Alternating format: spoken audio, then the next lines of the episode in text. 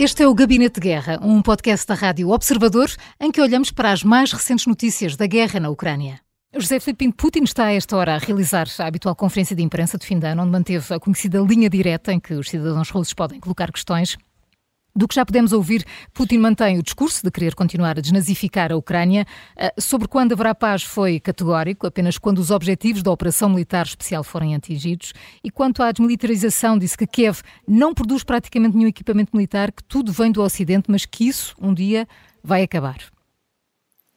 Pois, é verdade, Putin o ano passado não fez esta conferência. Uhum, é a primeira desde o início da guerra, sim. Eh, eh, eh, porquê? Porque o cenário não lhe era favorável. Neste momento, como a contraofensiva ucraniana não está a atingir aquilo que a Rússia, a partir de determinado momento, chegou a temer, é evidente que Putin já se sente no, uh, um ambiente favorável para fazer esta conferência.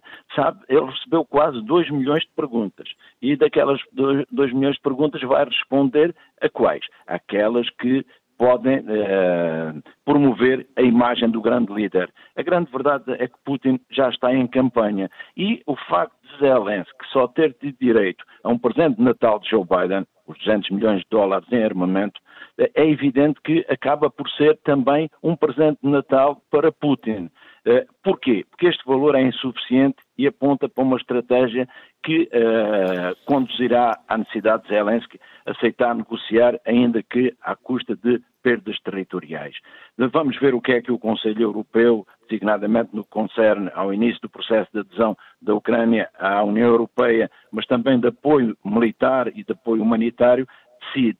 Porquê? Do lado dos Estados Unidos, Biden fez tudo o que lhe era possível. Repare, Maria João, Biden disse que, cuidado, porque 90% da assistência que nós estamos a dar à Ucrânia é investida nos Estados Unidos, na produção de materiais, de munições, de armas. E é isso que garante, que garante, portanto, os bons empregos.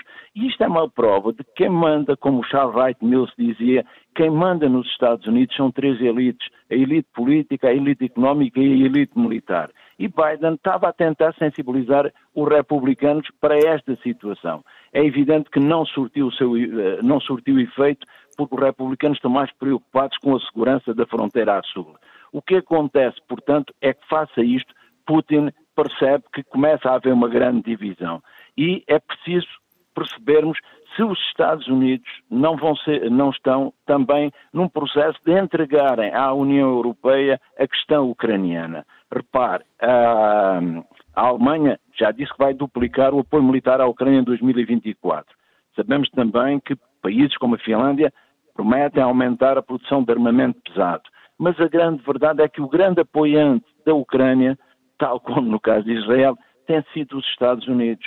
E esta saída dos Estados Unidos valoriza a posição de quê? De Putin. A meu ver, naquilo que eu escrevo de um mundo de múltiplas ordens, o que nós estamos a assistir é os Estados Unidos a entenderem que provavelmente a, a ordem eurasiana de Putin já traçou aquela que seria a sua fronteira ao Ocidente. E isto, para a União Europeia, pode ser um dado preocupante. Bruno Cardoso Reis, este retomar da conferência tem a ver com as eleições que estão próximas, ainda que Putin não corra riscos de não ser eleito, ou, ou o líder russo sente, como dizia o José Filipe Pinto, que está hoje numa posição mais vantajosa do que estava há um ano? Eu penso que tem a ver com as duas coisas, ou seja, provavelmente se a guerra continuasse a correr tão mal como no ano passado, em que ele perdeu uh, uma parte importante dos territórios que tinha ocupado, não é? a zona de Kharkiv e a zona de, de Kherson, se calhar tinha voltado a cancelar a conferência, portanto ele acha que as coisas estão um pouco melhores, é, é fundamental dizer que estão um pouco melhores em relação a objetivos extremamente modestos, que não têm nada a ver com os objetivos iniciais, embora eu tenha começado a conferência por dizer que os objetivos eram exatamente iguais eh, a desnazificação e a desmilitarização da Ucrânia, o que traduzido em miúdos quer dizer a transformação da Ucrânia num satélite russo. Portanto, isso parece ainda bastante longe de ser o caso, como é, como é evidente. Nunca a Ucrânia esteve tão militarizada. Uh, nunca a Ucrânia esteve tão ligada ao Ocidente. Estamos, estamos a falar da perspectiva de, de, ser aprovado o início das negociações de adesão, ou não, mas mesmo que seja adiado, essa possibilidade uh, existe hoje, não existia antes de, da invasão. Portanto, uh, no fundo, temos aqui uma conversa que, enfim, que funciona minimamente num contexto russo também cada vez mais censurado, cada vez mais autoritário. O Putin também veio referir a questão da economia como um grande triunfo temos números ótimos, estamos a crescer 3 e tal por cento, mas esqueceu-se de dizer que tem inflação quase de 8%, tem taxas de juros de 15%. Quer dizer, imaginemos nós na, Europa, se tivéssemos, em Portugal, se tivéssemos taxas de juro uh, ou, ou, tivéssemos inflação a esse nível, não é? Uh, já nos queixávamos com números que não eram uh, nem metade daquilo que são, que são os números que existem hoje na, na Rússia. Portanto, Uh, mas enfim, ele, ele, tem aqui alguma coisa para apresentar. O último, o último aspecto que eu acho que ele referiu foi a questão da mobilização, que é uma questão que lhe foi colocada e que eu acho também reveladora, uh, mesmo numa audiência muito controlada uhum. uh, e mesmo no, numa seleção de respostas que também é muito controlada, de uma preocupação. Ou seja, uma das explicações, apesar de tudo, para a sobrevivência do regime é, é, que eles não apostaram numa mobilização total, não é? Apostaram no máximo em mobilizações parciais, o que traduzido por miúdos quis dizer uh, ainda mais pressão sobre as regiões periféricas mais pobres, mais distantes da Federação Russa uh, e o mais possível tentar resguardar uh, a elite, tentar resguardar as zonas mais urbanas de São Petersburgo, Moscovo e, e, portanto, vamos ver se isso é sustentável com a continuação da guerra. Agora, concordo no essencial também com esta questão, que é tudo o que seja sinais do lado ocidental do lado europeu e do lado norte-americano de que eh, o apoio à Ucrânia estará em questão, eh, isso será algo que vai animar Putin, vai dar força a Putin, vai dar força à sua narrativa, uhum. que é, no fundo, o Ocidente é decadente, é fraco, vai acabar por desistir e que a Rússia é forte eh, e vai acabar por triunfar. O grande risco disso, realmente, é que se estimule estes instintos expansionistas de Putin, e não só de Putin, de outras potências que querem rever, por exemplo, várias fronteiras no mundo, como é o caso da China em relação a Taiwan. Eh, na reunião dos 27 que está a decorrer em Bruxelas, discute-se um futuro alargamento da União Europeia, mas Budapeste mantém o bloqueio, a Hungria fecha a porta à adesão rápida de Kiev. José Filipe Pinto, num minuto, o que é necessário para convencer Viktor Orban, se é que é possível, tendo em conta a ligação a Putin? É muito difícil e a semana que passei como visiting professor numa universidade ucraniana, eh, da, da Hungria, semana há duas semanas, mostrou-me que grande parte da população está de acordo com a ideia de Putin.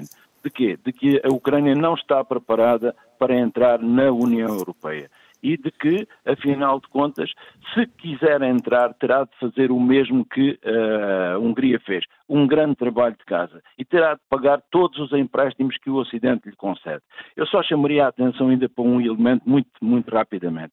É que Putin, o mesmo Putin que invadiu a Ucrânia, é o mesmo Putin que pede que uh, a comunidade internacional promova uma grande conferência, que as Nações Unidas organizem uma grande conferência. Isto significa o quê? Ele a tentar eh, apresentar-se como um player mundial que verdadeiramente é um pacifista, alguém que luta pela paz, quando nós percebemos que ele só ganha em manter o conflito no Médio Oriente. Portanto, em termos reais, Putin, eu perguntei qual era a ligação entre Putin e Orbán e disseram-me a ideia que escolhi foi que era essencialmente não ideológica, essencialmente do foro económico. O que significa que, verdadeiramente, uh, Orbán vai esticar a corda até ao máximo possível. Para tentar o quê? Para evitar que uh, a Ucrânia entre na União Europeia? Não. Primeiro de tudo, para defender os seus interesses uhum. internos e tentar, tentar dizer à sua opinião pública que todas as concessões que faz se traduzem numa mais-valia económica para a Ucrânia. José para, Pinto, para a Hungria. Para a Hungria, sim. José Filipe Pinto, Bruno Carlos Reis, muito obrigada pela análise. Um bom dia. Bom dia, um bom obrigado. Dia, bom dia. O Gabinete de Guerra é um podcast da Rádio Observador. Vai para o ar de segunda a sexta, depois do noticiário das nove e meia da manhã e tem uma nova edição depois da síntese das quatro e meia da tarde. Está sempre disponível em podcast. Eu sou a Maria João Simões.